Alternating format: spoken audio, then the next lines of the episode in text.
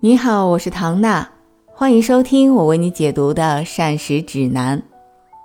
之前我们讲解了食物多样、吃动平衡，以及主食、蔬菜、水果、奶制品、豆制品、坚果类，还有肉类、蛋类分别应该怎么吃。那本期开始就继续来分析一下食物烹饪和食品加工中的主要调料油、盐、糖，还有佐餐的酒。食用盐是非常基本的调味料，而且氯化钠当中的氯和钠都是我们人体所需要的营养素。只是因为现在大家普遍盐的摄入量大大超过了身体所需，而过多的盐摄入不仅容易导致高血压，还和胃癌、脑卒中发病风险增高有关。所以医生和营养师才一直号召大家要慢慢培养清淡口味，逐渐做到量化用盐。最终形成每天不超过六克食盐的良好习惯。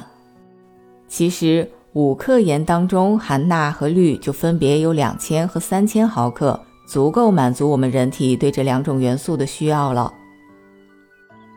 生活中想要控制盐的用量，还是有很多方法的。第一步，所谓“工欲善其事，必先利其器”，国家推广控油壶、限盐勺已经很多年了。你家的厨房里都换上了吗？工具用上了，还要做到心中有数。我要提醒大家一下，在家里做饭的时候，用盐量可不一定完全按照每人每天六克来算啊。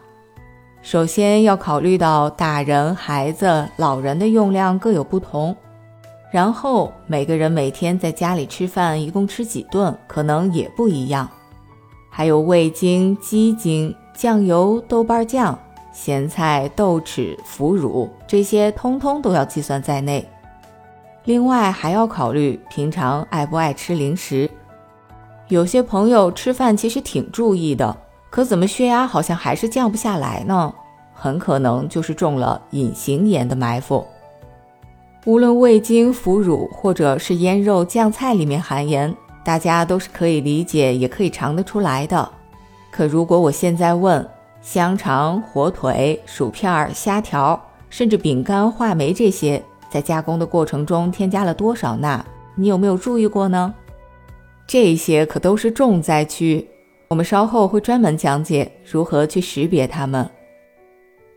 其实前面说到的改善饮食结构，做到食物多样化，并且多吃蔬菜水果，适量的吃鱼禽肉类，本身这就是对控制用盐的量有帮助的。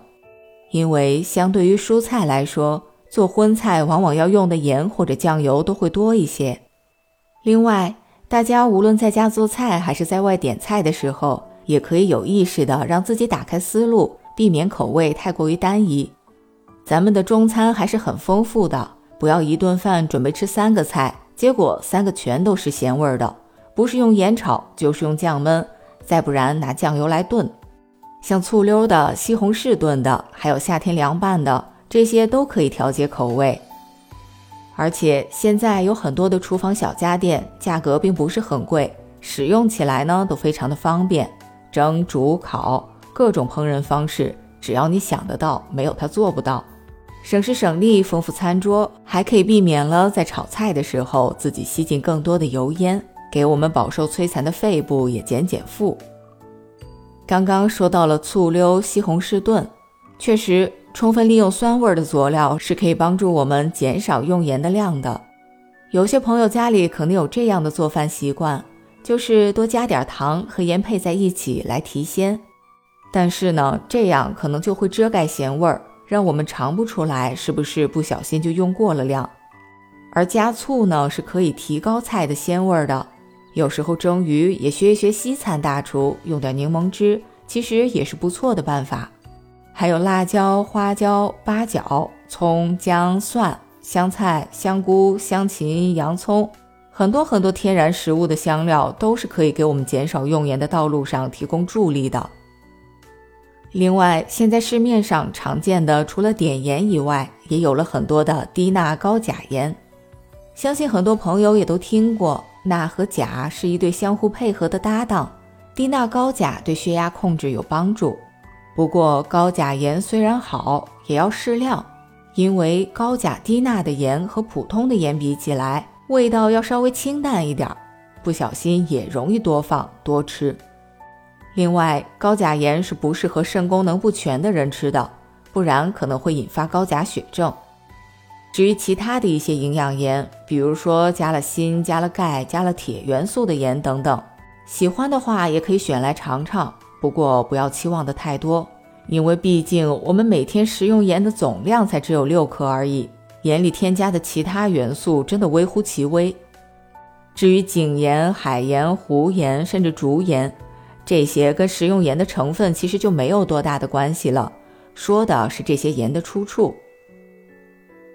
针对想要控制血压的朋友，我建议其实可以多吃点含钾元素丰富的食物，来帮助调节钠和钾的平衡。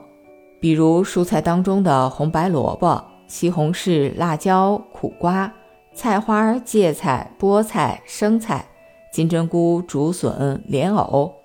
水果中的桃、杏、枣、樱桃、石榴、无花果等，含钾元素都是比较丰富的。